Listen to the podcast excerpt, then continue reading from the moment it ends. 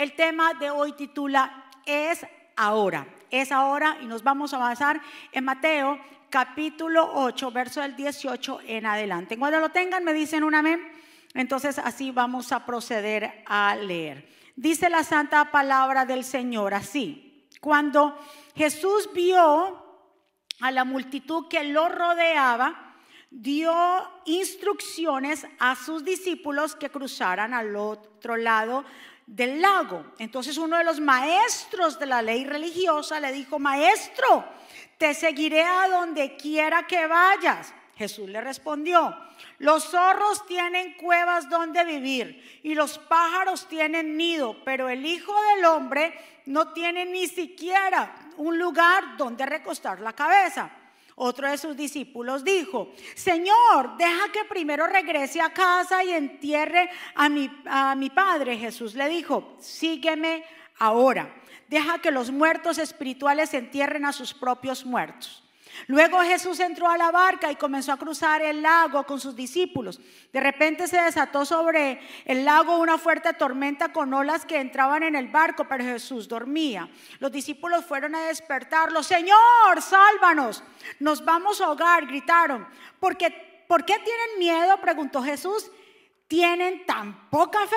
Entonces se levantó y reprendió al viento y, y a las olas. De repente hubo una gran calma. Los discípulos quedaron asombrados y preguntaron, ¿quién es este hombre? Hasta el viento y las olas lo obedecen. Que el Señor nos bendiga a través de su palabra, que el Señor añada bendición a nuestra vida. Aquí estamos, mi Señor. Hemos llegado a tu casa el primer día de la semana para honrarte, para darte gracias, porque tú has sido bueno con nosotros. Tú nos has añadido siempre.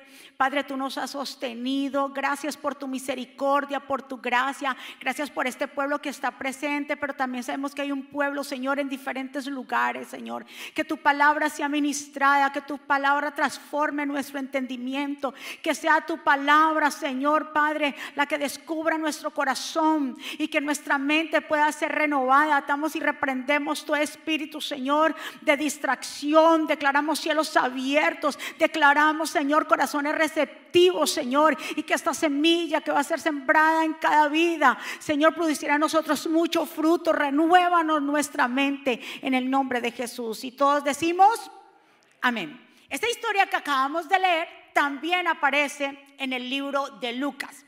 En el libro de Lucas capítulo 9, 57. La única diferencia es que en Lucas se añade otra persona más. O sea, el autor Lucas añade otra persona más. Aquí en Mateo vemos a dos, pero Lucas habla de otra persona. Miremos un poquito lo que dice Lucas capítulo 9, se lo voy a leer. Primero habla del escriba, cuando le dice, Señor, yo quiero seguirte. Entonces dice, yendo unos, uno le dijo en el camino, Señor, te seguiré donde quiera que vayas. Y Jesús le dice, las zorras tienen guaridas, las aves de los cielos tienen nidos, mas el Hijo del Hombre no tiene donde recostar su cabeza. Y el segundo, dice en el verso 59, y dijo otro, el Señor le dice a otro, sígueme. Entonces este le dijo, Señor, deja primero que vaya entierre a mi padre, deja que los muertos, le dice el Señor, entierren a sus muertos y, y tú ve y anuncia el reino de Dios. Y aquí viene el tercero. Entonces también dijo otro, te seguiré, Señor. Pero, diga conmigo, pero. Pero deja que me despida primero de los que están en mi casa. Y Jesús le dijo, ninguno que poniendo su mano al arado mira hacia atrás es apto para el reino de los cielos. Si miramos aquí, Jesús, o en nuestras Biblias, el capítulo 18, cuando ustedes, las Biblias tienen títulos, unos títulos dice, por ejemplo, en la nueva, en la NTV dice, lo que cuesta seguir a Jesús. En otras dices, los que querían seguir a Jesús. Entonces mi pregunta con esto que nosotros acabamos de leer ¿Qué clase de discípulos estamos siendo nosotros? Porque dice bien claro, si usted mira, dice que Jesús acababa de hacer varias cosas. Acababa de eh, sanar un leproso. Después dice que Jesús acababa de sanar a un siervo de un centurión. Después vemos que Jesús sana a la suegra de Pedro y que estando en la casa de Pedro le llevan personas endemoniadas, Dios la libera. Le llevan personas enfermas, Dios las sana. Entonces, todo esto estamos hablando que lo sigue una multitud y cuando llega la noche, después de un tiempo de mucho trabajo, de mucho cansancio, el Señor decide pasar al otro lado. Y cuando decide pasar al otro lado y le dice a, los discípulos que lo seguían, porque no solamente lo seguían los doce, sino que tenía gente que lo seguía, cuando el Señor decide pasar al otro lado, ahí empezó la gente a excusarse varios de ellos y vemos que Mateo habla de dos y Lucas habla de tres personas que comienzan a decir, yo le dijo, ay, pasar al otro lado, Señor, es que yo te seguiría, pero primero déjame ir a enterrar a mi papá. Yo, Señor, yo te seguiría, pero déjame primero despedirme de mi familia. Señor, yo te seguiría, yo te seguiría. Y el Señor le dijo, bueno, al escriba le dijo, ¿tú me vas a seguir? Te voy a advertir una cosa, porque los que seguimos a Jesús, el Señor nos deja entender estas tres clases de respuesta que Jesús le dio a esta gente, nos deja entender lo que Dios depara o lo que el Señor quiere de nosotros, que nosotros le entreguemos. Al escriba le dijo, el que sabía la palabra, al doctor, al doctor de la palabra, el que enseñaba, el el el que escribía, le dice, mira, tú has decidido seguirme, bueno, quiero que sepa que los pájaros tienen nidos, las zorras tienen sus guaridas, pero yo, el Hijo del Hombre, no tengo donde recostar mi cabeza. No es que Jesús no tuviera donde dormir, sino que el Señor estaba en una misión en esta tierra. Y donde quería que, donde el Padre lo mandara, Él iba a estar ahí. Tenía que estar dispuesto a no aferrarse a una familia, tenía que estar dispuesto a no aferrarse a un trabajito, tenía que estar dispuesto a no aferrarse absolutamente a nada terrenal. Eso es, por eso le estoy preguntando y nos hacemos la pregunta de nosotros, ¿qué clase de discípulos estamos haciendo? Porque pasar al otro lado significa o implica ¿Qué estoy haciendo aquí que el Señor me manda hacer allá? ¿Por qué el Señor quiere que pasemos al otro lado? Pasar al otro lado tiene un significado espiritual y es aprender a cambiar nuestra mentalidad egoísta y entender que Jesús es quien nos hace la invitación a seguirlo y seguirlo conlleva renunciar a nuestra propia agenda. ¿Cuántos están de acuerdo conmigo? Pasar al otro lado es decir, yo estoy aquí, tal vez muy cómodo, pero Dios me quiere llevar a otro lugar. Estamos hablando, no es que usted ahora se vaya a coger sus maletas y se mueva para otro lugar. Estamos hablando de mentalmente, espiritualmente. Tal vez estoy muy cómodo aquí, pero Dios me está diciendo que cambie mi manera de pensar para que cambie mi manera de vivir. Pasar al otro lado implica renuncia. Pasar al otro lado implica totalmente cambiar mis pensamientos y entender para qué estamos en esta tierra. ¿Cuántos están? Mueva a su vecino y dígale, pasemos al otro lado. Estos tres estaban buscando su propia conveniencia. Si ustedes lo miran, el Señor le dice, Pasemos al otro lado, pasar al otro lado, está muy de noche, estamos cansados, tengo mi familia a este lado, eh, buscando como discípulos de Jesús que somos, no podemos estar buscando nuestra propia conveniencia, porque el que busca su propia conveniencia está buscando su propia muerte. ¿Cuántos están de acuerdo conmigo? Así, mire, y cuando se montaron, obviamente el Señor por eso le dice, pasemos al otro lado. Y cuando se montan a la barca, ¿qué pasa? Dice que comenzaron las olas, los vientos a soplar duro, la barca a moverse. Y el Señor, claro, estaba cansado el Señor, el Señor estaba durmiendo. Y lo despiertan al Señor. El Señor le dijo, tranquilos, pues ustedes, ¿por qué tienen miedo? ¿A qué nosotros le tenemos temor? Si Dios va con nosotros, ¿quién contra nosotros? Si Jesús está en la barca, aunque sea que esté durmiendo, es mejor, pero asegurémonos que Jesús esté en la barca que vaya con nosotros. Pero si estamos buscando nuestras propias comodidades, si estamos buscando nuestras propias cosas, ahí Dios no está. Nosotros nos movemos o hacemos lo que hacemos cuando Jesús nos mueve a hacerlo. ¿Cuántos dicen amén en este día? La vida trae sus propias tempestades. La vida trae sus propios vientos. Tiempos difíciles, pero estos tiempos son temporales. Y muchas veces la gente en estos tiempos, y como el pastor hablaba de las guerras y todo lo que se está viviendo, la gente tal vez está pensando, ¿qué va a pasar con mi vida? ¿Qué va a pasar con mi economía? ¿Qué va a pasar? Tranquilos, porque el Señor a sus hijos y a su remanente fiel, Él los guarda. No esté pensando qué va a pasar conmigo, qué va a pasar con mi descendencia. Dios guardará de ti, de los tuyos. Lo que tenemos que hacer es no poner excusa como lo hicieron estos tres, diciéndole uno que no, que primero deje besar a su padre. Ahorita vamos a entrar en esa parte. Ahora, ¿cuál es la enseñanza de aquí cuando el Señor está en la barca? La enseñanza es por qué vamos a temer. ¿Por qué vamos a temer? El Señor le dijo, ¿por qué temen? Hombres de poca fe, yo estoy aquí, yo soy el que reprendo, yo soy el que hago. Ustedes nada más, sigan lo que yo les estoy hablando y de lo demás me encargo yo. ¿Cuántos están de acuerdo conmigo? ¿Cuánto un aplauso fuerte? El Señor envía a sus ángeles, el Señor se va a encargar de lo tuyo, pero asegurémonos estar haciendo la voluntad de Dios. Ahí está la clave, asegurarnos que estamos haciendo la voluntad de Dios. La manera de saber si somos verdaderamente discípulos de Dios es que estemos dispuestos a qué? A dejarlo todo por Él. ¿Cuántos están dispuestos a dejarlo todo?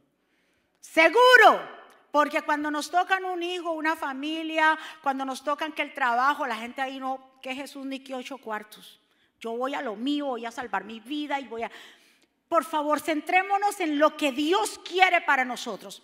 Cuando estamos produciendo fruto, cuando estamos, nuestra vida espiritual está avanzando, ahí el enemigo sabe y lo que quiere es desestabilizarte. Quiere sacarte de esa estabilidad. ¿Para qué? Para estancarte. ¿Cuántos están? Pero mientras tanto Jesús vaya con nosotros, el Señor se encarga de reprender los vientos, el Señor se encarga de alimentarnos, el Señor se encarga de ir delante de nosotros.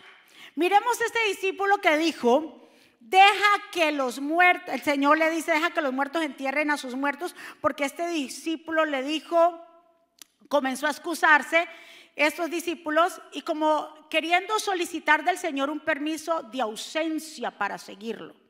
Y le dice él, déjame ir a enterrar a mi padre. Pero ¿cuál fue la respuesta de Jesús?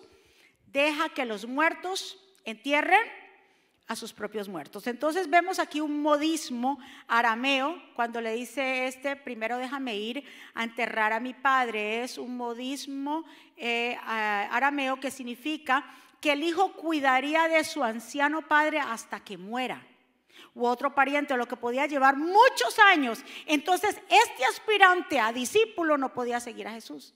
Cuando le dijo bien claro a este discípulo, deja de enterrar a mi padre, no era que eh, ya enterrarlo ya porque estaba vivo, era esperar a que el Señor se muriera y el, el Señor durara como quiere durar el pastor 120 años. Ah, más. Imagínese usted esperar y el Señor se va a quedar sentado esperando a ver a que el Señor se muera el papá. Nosotros no podemos esperar que Jesús nos espere toda la vida. Diga conmigo esa hora. Es ahora. El Señor le dijo, mira, es ahora que me sigue. Hay mucha gente me le dice al Señor, espera, Señor, un ratico.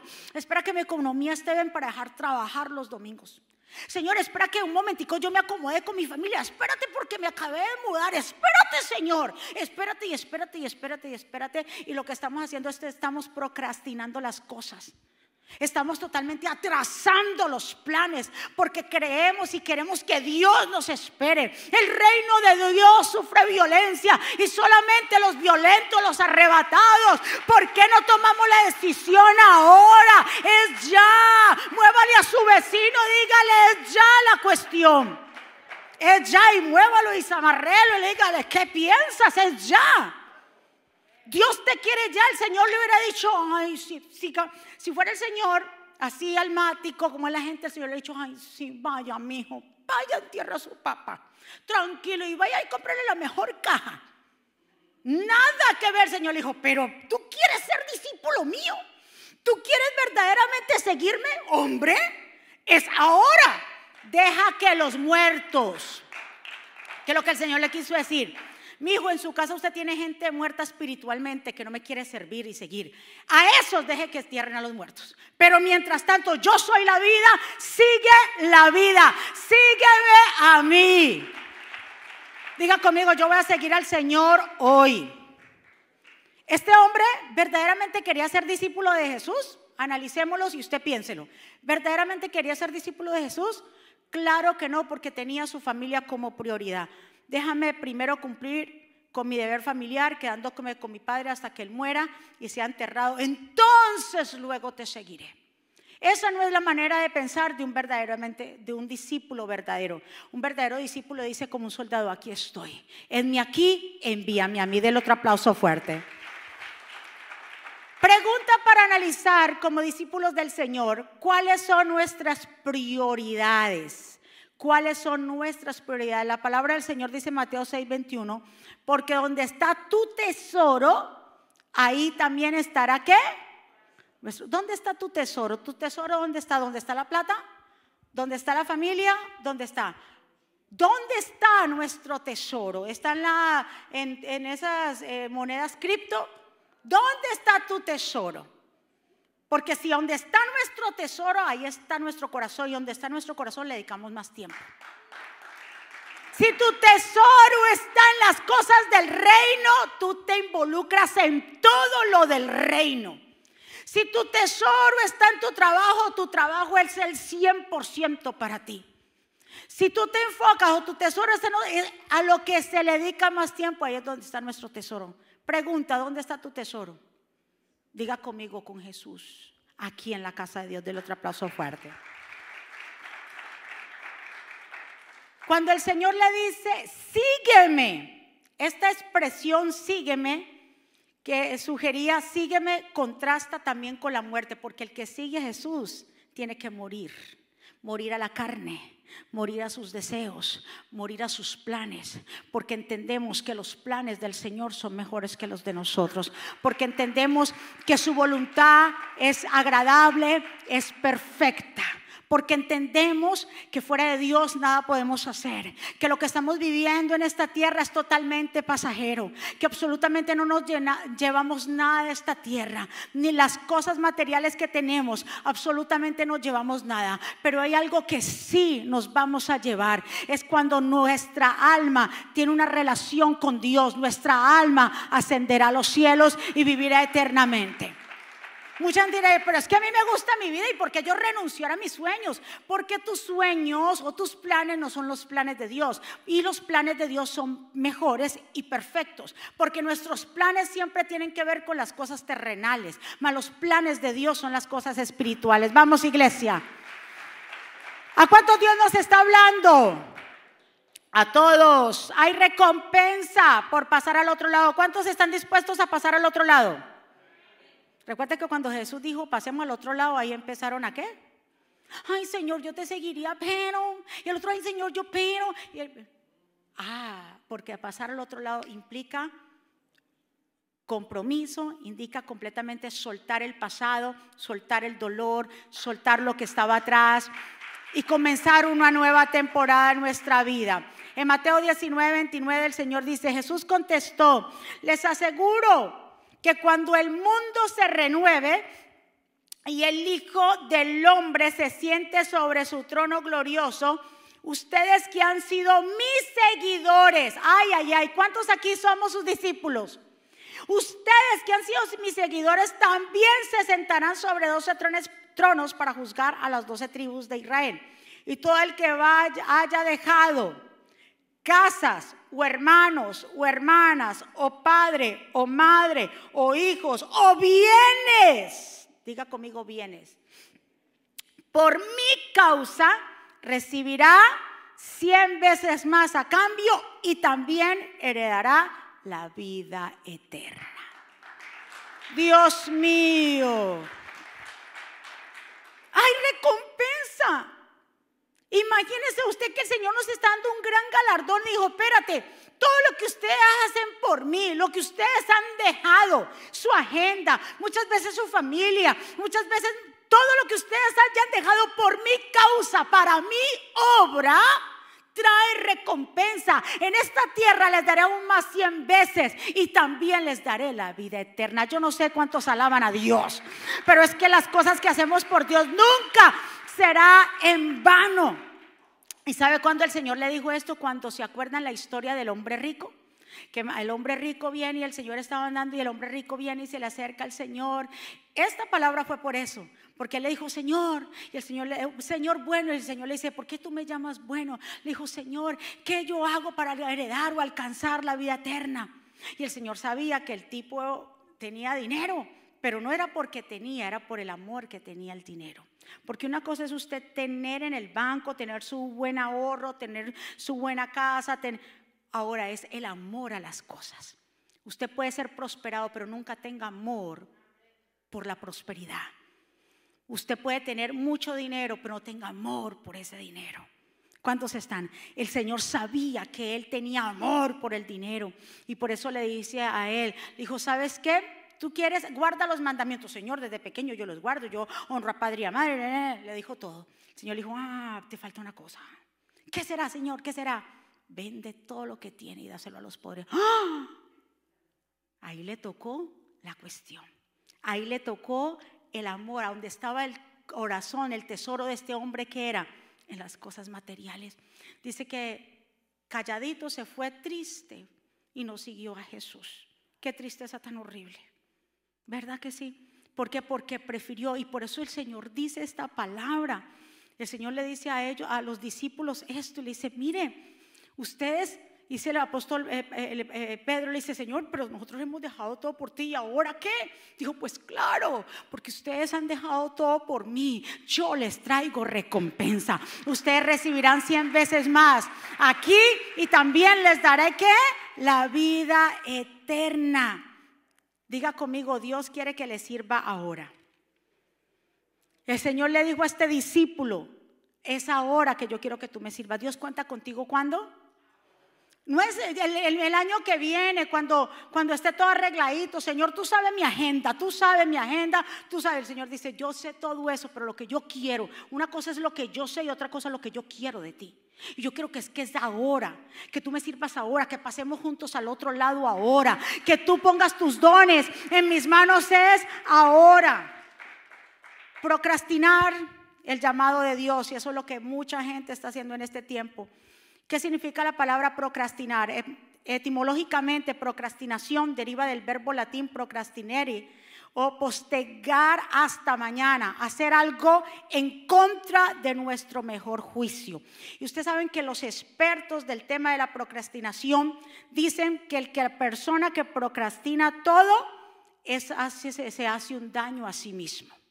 Se siente culpable Usted ve que hay gente que dice, tiene tanto que hacer y lo posterga. Ay, tengo una agenda y lo posterga, pero se siente mal. Se siente mal porque yo, ¿por qué? Yo sé que tengo que hacer y no lo hago. ¿Por qué? Porque eso es una manera de enredarte tú mismo y tú sabes que estás mal, pero sigue procrastinando. Y sigue eh, eh, atrasando. Y dicen los expertos que es un daño grave que la gente se hace a sí mismo porque vive en culpabilidad. Vive culpable todo tiempo de poder hacer las cosas porque tiene el tiempo. Lo que pasa es que no sabemos manejar el tiempo. Hay mujeres que dicen, no, a mí no me da tiempo para nada. Y yo, porque no sabes manejar los tiempos. Hay hombres que dicen, yo no tengo tiempo ni ir para el gimnasio.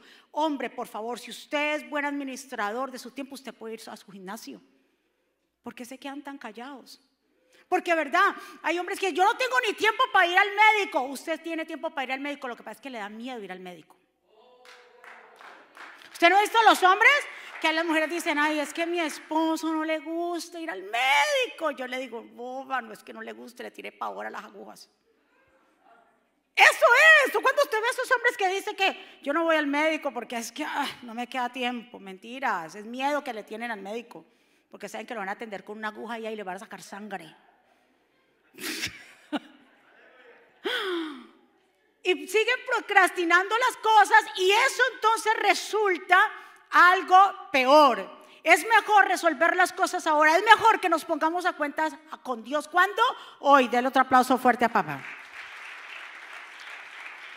Cuando Elías fue a llamar a Eliseo en Primera de Reyes 19, 16, dice bien claro que Eliseo lo describe a Eliseo y dice, hijo de Zafat, habitante de Abel Mejola, ubicado en el Valle del Jordán, venía, o sea, Estamos hablando que Eliseo venía de una tremenda familia de negocios. Eliseo tenía su propio negocio, tenía una alta posición económica, era dueño y propietario de su propio negocio. Y él estaba arando, dice que estaba arando seis, eh, eh, ¿cómo se dice? Pares de bueyes ahí y estaba con ellos porque estaba en su propio negocio, ahí lo dice. Y Elías fue allí, encontró a Eliseo que estaba arando delante de Eliseo y a 12 yuntas de bueyes y al mismo tiempo él llevaba la última. Elías se dirigió a él y, se echó por, y le echó por encima su capa. Al instante Eliseo que dejó los bueyes.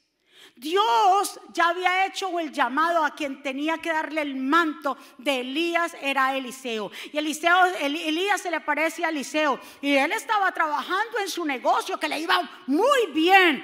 Pero Elías le echó el manto y él entendió que cuando a alguien se le pone el manto tenía que dejar lo que tenía que dejar. Y Dios a ti, a mí, nos ha puesto un manto. ¿Cuál es el manto? El manto de misericordia. Dios nos ha puesto ese manto. ¿Para que para que le sigamos. Vamos a dejar esos bueyes que nos están deteniendo. Ahí dice bien claro que Eliseo dejó los bueyes y corrió hacia donde Elías. Porque entendía que lo que había hecho hasta ahí llegó su etapa, llegó su momento, pero que Dios le estaba haciendo un llamado. Y Dios hoy te hace un llamado a seguirlo. El Señor te hace hoy un llamado a avanzar. Hoy Dios te hace un llamado a pasar al otro lado. Hoy Dios te hace un llamado para que le creas. Hoy Dios te hace un llamado y nos confronta para que podamos seguir y avanzar. ¿Cuántos están? Aleluya. Mueva a su vecino y dígale, es contigo la cosa. Es contigo la cosa y es conmigo. ¿Hasta cuándo vamos más a procrastinar el llamado de Dios? Porque te estás sintiendo mal y tú sabes que debes hacerlo y tú sabes que es necesario porque has degustado la gracia y el favor de Dios, pero el enemigo te tiene ahí apuntado queriendo dar ese paso, pero no puedes. ¿Por qué? Porque el enemigo se ha encargado de que tú pongas tu mirada, así como esos tres, en las cosas terrenales. Llegó el tiempo, vamos iglesia.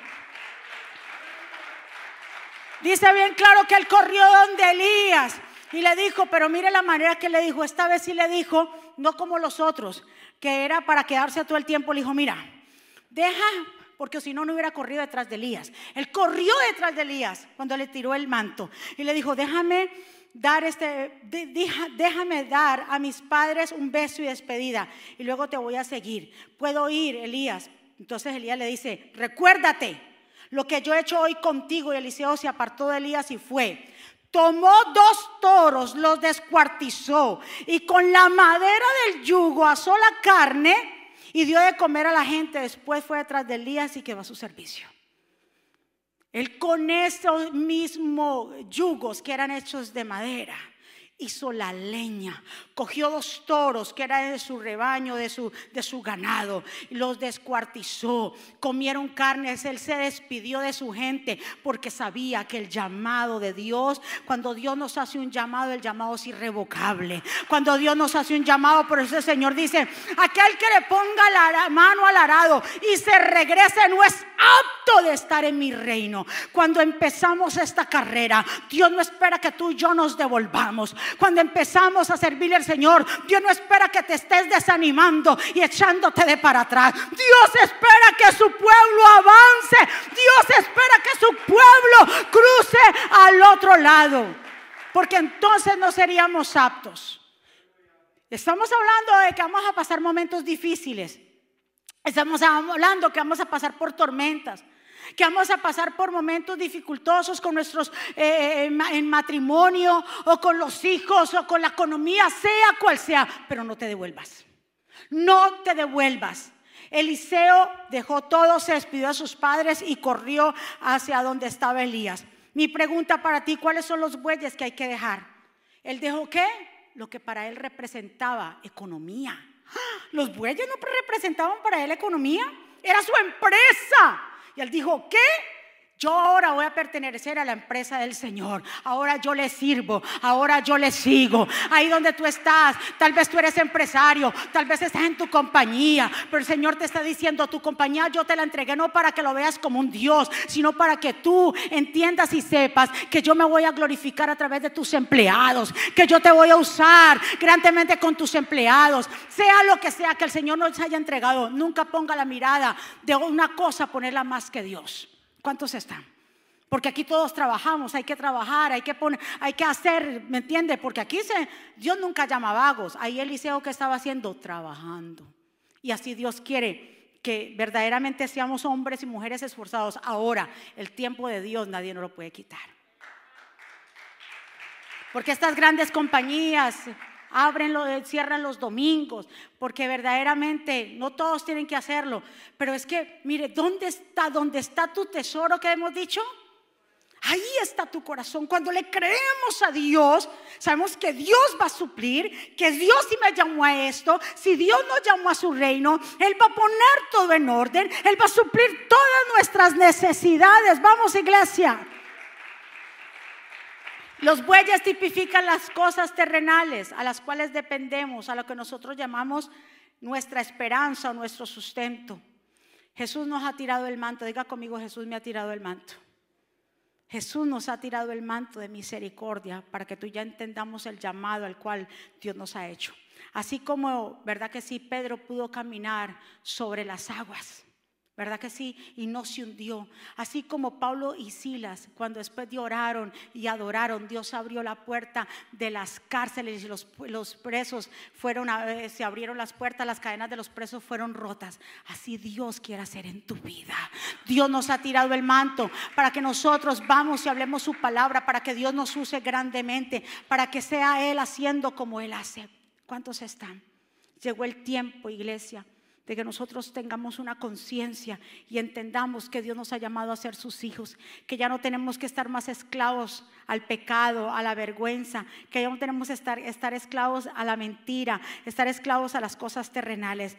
Eliseo entendió y aceptó el llamado. Y ya casi para terminar, escuche muy bien, Eliseo sigue a, a Elías y ahora empieza el entrenamiento de Eliseo. Elías hace varias cosas delante de Eliseo para enseñarle lo que es tener esa relación con Dios y aprender a, a, ser sabio en los tiempos y hablar de parte de Dios. Pero cuando llegó el tiempo de que el Señor iba a tomar a Elías, porque el Señor se llevó vivo a Elías, y entonces Eliseo lo entendía y le dijo a Eliseo, se le acerca y dijo, Padre mío, yo entiendo, yo sé que el Señor te va a tomar, pero yo antes de que tú te vayas, yo quiero que tú me des la doble porción. Mucha gente dirá, pero es eh, tan osado, tan orgulloso. No, lo que cuando se habla de la doble porción, lo que Eliseo quería, Eliseo quería era que Eliseo fuera reconocido como hijo de Elías, hijo espiritual. Eso es lo que él quería, dame la doble porción, porque yo quiero que la gente reconozca que yo he andado contigo, que tú has sido mi padre. Por eso le llamaba, él no le llamaba de otra manera, él le llamaba padre mío. Y entonces de esa manera había una relación estrecha. Le dijo, dame, dame la doble porción. Dijo, cosa dura tú pides, mi hijo. Pero yo te voy a decir una cosa, en el momento, si tú estás presente en el momento que Dios me lleve, te voy a dar la doble porción. Dice que vino el carro de fuego y separó a Elías y a Eliseo y ese carro de fuego se pasó. Elías se monta y el Señor se lo lleva y se le cae qué? Se le cae el manto. Completamente se le cae el manto a Elías. ¿Quién lo recoge? Eliseo. Ahí está la doble porción. Lo coge completamente Eliseo. Y Eliseo lo ve, él dice que rasga sus ropas porque ya no va a ver más a, Elías. Pero él va hacia donde los profetas, los otros profetas de la escuela de profetas que ellos, Elías tenía, estaba al otro lado del río Jordán. Y cuando Eliseo viene con ese, esa capa, ese manto de Elías, lo tira y lo pone así en el río Jordán, dice que ese río se abrió en dos ahí entendió que había recibido la doble porción. Porque déjame decirte, pueblo, todo aquel que deja las cosas terrenales, su agenda, su tiempo, lo que tengas que dejar por Dios, Dios le da la doble porción. Pero Dios no le va a dar la doble porción a cualquiera que se esté excusando todo el tiempo, pueblo. Yo quisiera decirle, está bien, Está bien, siga su vida, siga yo sé, yo quisiera, pero no, la Biblia me enseña otra cosa. La Biblia me enseña que lo que Jesús enseña, deja que los muertos sigan enterrando a los muertos, pero tú ven, sígueme hoy. Yo quisiera decirte que yo entiendo lo que yo entiendo, pero esto es de urgencia. El tiempo se está agotando. El tiempo de esta dispensación en la cesta se está agotando. Dios nos está dando oportunidad para que nos convertamos verdaderamente a Él, para que dejemos esos bueyes, para que avancemos, para que quememos el arado.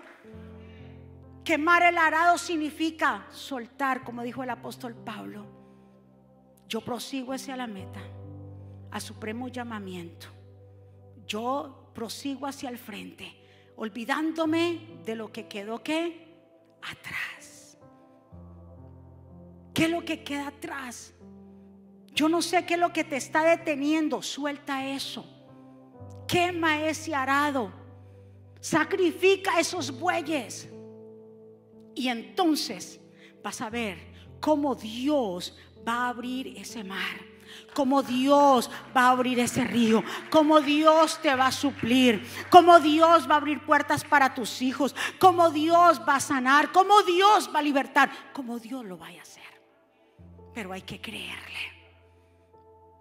¿Por qué se le llamó a Abraham el padre de multitudes? Porque cuando Dios, el Señor Jehová, le pidió a su único hijo, Él no rehusó en dárselo. Lo único que Él tenía, su amado hijo. Tres días de camino y no se lo negó. Cuando no le negamos a Dios, aunque queramos las cosas, aunque a veces nos aferremos a cosas, suelta, que eso es lo que te está deteniendo. No, es ahora es ahora que Dios te quiere a ti y a mí. No procrastines más el llamado de Dios. Es ya que Dios te está llamando. Muchos, muchos me dirán, déjeme organizar. Es ya. Que yo te puedo decir, es ya. Pero es que el Señor se imagina que le hubiera hecho al otro, sí, vaya, vaya, vaya, despídase y nos vemos al otro lado. Yo, encuéntrenos por ahí. el Señor le dijo, es, mire, aprovechenme que el llamamiento es hoy. Porque mientras tanto, dice, si escuchemos hoy su voz, dice Hebreos, si escuchas hoy su voz, no endurezcan vuestros corazones. Así como en el tiempo del Antiguo Testamento, cuando los padres, sus antiguos padres, se quejaron varias veces en, la, en la, lo que fue la rebelión y todos murieron en el desierto. Tú y yo no queremos morir en el desierto. No endurezcamos nuestros corazones, no nos aferremos a nada terrenal. Hagamos lo que tengamos que hacer, porque vale la pena. Porque el Señor le dijo en la parábola del siervo fiel, en lo poco fuiste fiel, en lo mucho te pondré, entra el gozo de tu Señor. Si le somos fiel al Señor en lo poco, Él nos va a poner qué? En lo mucho. Isaías 43, 18 dice, no se acuerdan de las cosas pasadas, ni traigan a memoria las cosas antiguas. Suelta el pasado, suelta el dolor, suelta lo que pasaste, ya pasó, levántate hoy, no dejes que el enemigo te acuse más, no le des esa, e, ese pan ahí, no, al contrario, levántate, digan, no, ahora Dios quiere que yo aún más le sirva, con mayor fuerza yo le voy a servir, con toda mi alma, mi fuerte, mi corazón. El Señor le dijo, acuérdese de la mujer de Lot. Acuérdese de ella que ella miró hacia atrás y se convirtió en una estatua de sal. Ya no más. Es tiempo de levantarnos. Es tiempo de seguir los pasos del Señor sin excusas, sin reservas, completamente. Que nuestra pasada manera de vivir fue que en el pasado. Hoy es un nuevo día. Hoy es domingo qué? 13 de febrero del 2022. ¿Qué pasó ayer? Diga conmigo, borrón. El Señor borró todas mis transgresiones y mis pecados. Hoy el Señor me está hablando. el Señor hoy me está confrontando que me comience y me levante a servirle. Así como dice que Eliseo después se levantó y fue tras de Elías. ¿Y que a quién le servía? A Elías. El servicio que tú haces en la casa del Señor, tú no le estás sirviendo a, los pastores, o no le estás sirviendo a la hermana Gloria, o no le estás sirviendo al hermano David, no le está sirviendo. Usted, no está, usted le está sirviendo a Dios. Porque dice que Eliseo le servía a Elías. ¿Y por qué le servía a Elías? Porque sabía que Dios lo había llamado y que cuando se sirve a Dios, se sirve entre uno los otros, porque Jesús le lavó los pies a los discípulos, diciendo que nos sirvamos el uno al otro, porque cuando nos servimos el uno al otro, estamos sirviendo al mismo Dios. Tiene un aplauso fuerte. Vamos a ponernos de pie y levantemos nuestras manos hacia el cielo. Gracia me visitó. Sí, Señor sanando mi corazón. Jesús, mi casa se iluminó de tu luz. Hablas ya mi corazón, tu voz me dio dirección. Camina un paro de tu luz.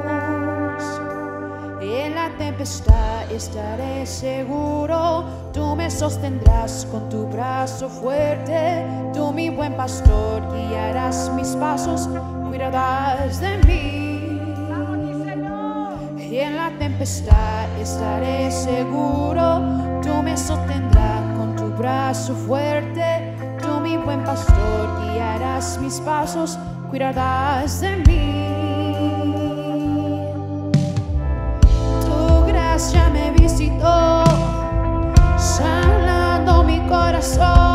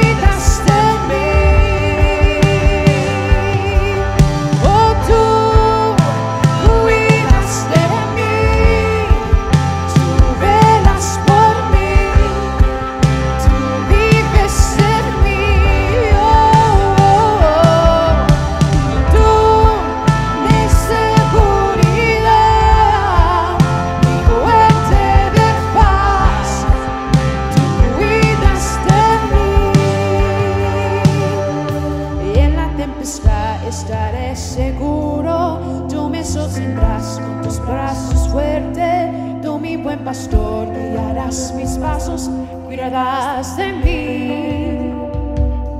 Y en la tempestad estaré seguro, tú me sostendrás con tu brazo fuerte, tú mi buen pastor, cuidarás mis pasos, cuidarás de mí.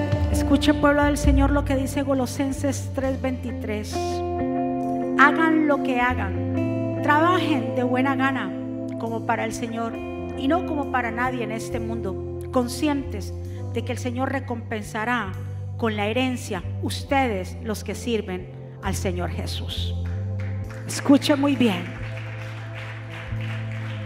todo lo que hagamos, hagámoslo para el Señor, porque de Él es todas las cosas, son de Él todas las cosas. Y hagámoslo de buena gana. Dediquemos el tiempo. Es hoy, mi amado pueblo, que el Señor nos hace este llamado.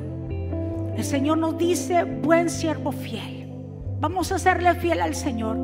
Vamos a correr el llamado. Esto es una misericordia. Cuando Jesús pasaba por las ciudades, la gente sabía, está pasando Jesús.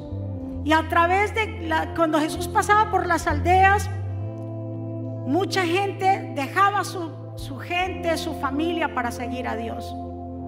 Porque tenían la convicción que cuando seguimos los pasos del Señor, con Él no nos va a faltar nada. Siempre el Señor va a estar con nosotros. Cuando soltamos nuestras comodidades, cuando servimos de corazón, entonces Dios nos dará esa doble porción como Eliseo la recibió. Y déjame decirte que Eliseo hizo más milagros que Elías. Recibió la doble porción.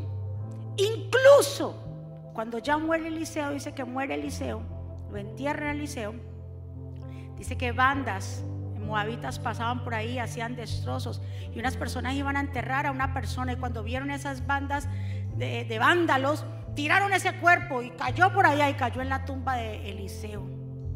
Y que cuando ese hombre muerto tocó los huesos de Eliseo, Dios mío, ese hombre resucitó. Hasta después de la muerte. Porque cuando dejas el arado y sueltas los bueyes, hasta que dejemos de respirar, Dios sigue haciendo y obrando en nuestra familia.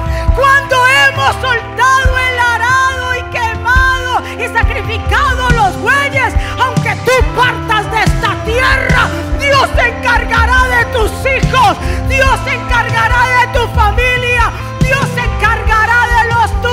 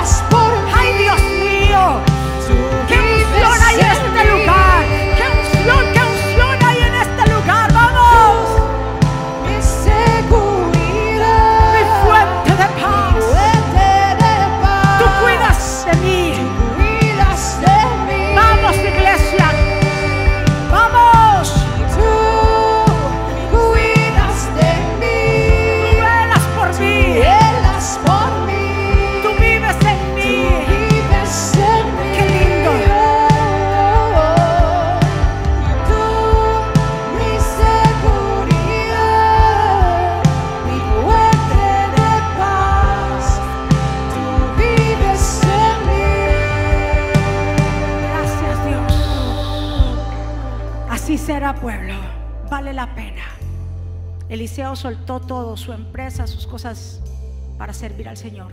El Señor no está diciendo ahora que tú sueltes tu empresa y que vivas por ahí. No, el Señor te está diciendo, enfócate en mí y lo demás vendrá por añadidura.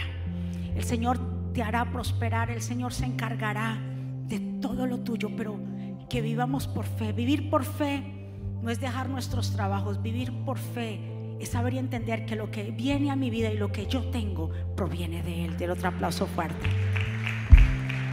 Proviene de nuestro Señor. Que nuestro tesoro no está en la tierra, sino está en los cielos. Levanta tus manos. Padre, en el nombre de Jesús, mira cada vida que ha llegado a este lugar. Mira cada persona que está conectada en diferentes lugares, países, estados. Señor, estamos dispuestos a seguirte, a pasar al otro lado. Sabemos que eso implica compromiso, renuncia, cambiar nuestra mentalidad, pero entendemos, Señor, que es mejor hacer tu voluntad y porque tus planes son mejores. Yo renuncio hoy, Señor, quemo esos bueyes, ese, ese arado y sacrifico esos bueyes. No más, no más excusas. Yo voy a dejar, Señor, que tú dirijas mi vida. No me voy a mover por la economía. por mis sentimientos, mis emociones, que seas tú el que haga lo que tenga que hacer. Espíritu Santo, tú te estás moviendo en este lugar. Tú, Señor, yo sé que has hecho milagros en cada vida. Salimos de aquí transformados a través de tu palabra. Hoy, Espíritu Santo, toca a cada persona, Señor. Haz como tú quieras. Si hay alguien aquí o alguien allá que desea abrir el corazón a Jesús y desea decirle, Señor, abro mi corazón, hoy yo renuncio al pasado, a la tristeza, al dolor. Yo quiero una nueva vida en ti. Te invito que juntos hagamos esta oración. Si alguien aquí presente o los que nos están viendo, hacer una oración de fe no es cambiar de religión, sino de relación. Que tú repitas conmigo, Señor Jesús, yo te doy gracias por mi vida. Yo te pido perdón por mis pecados. Yo te recibo como mi Señor y suficiente Salvador. Perdóname, enséñame, ayúdame, dirígeme, Señor. Me pongo en tus manos. Señor, dejo suelto mi pasado y prosigo hacia la meta. Perdóname, reconozco que soy pecador. Reconozco que tú eres el Mesías, el Hijo del Dios viviente.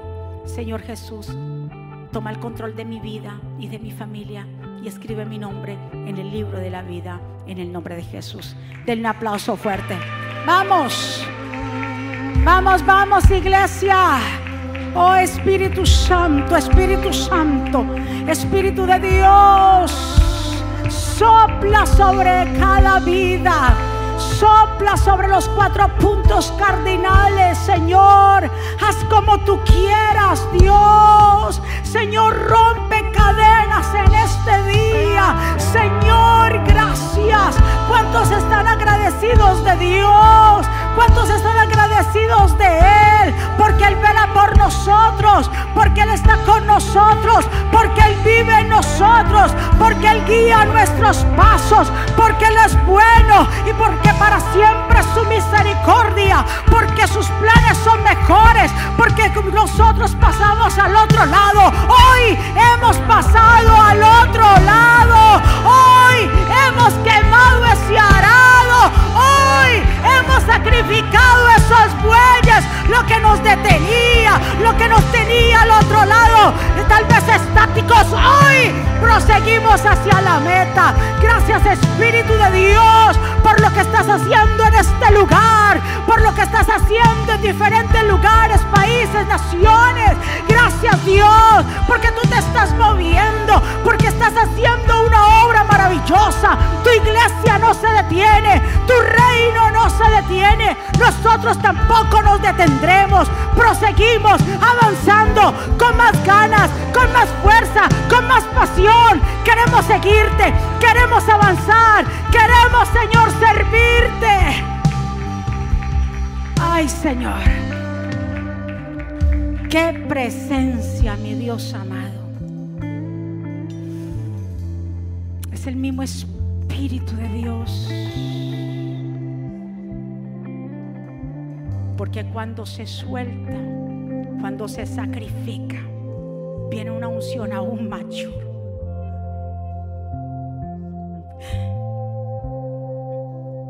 Gracias Dios. Gracias Señor. Por lo que estás haciendo en las personas. Porque lo único que tú quieres es el bien para nosotros. Dale un aplauso fuerte al Señor.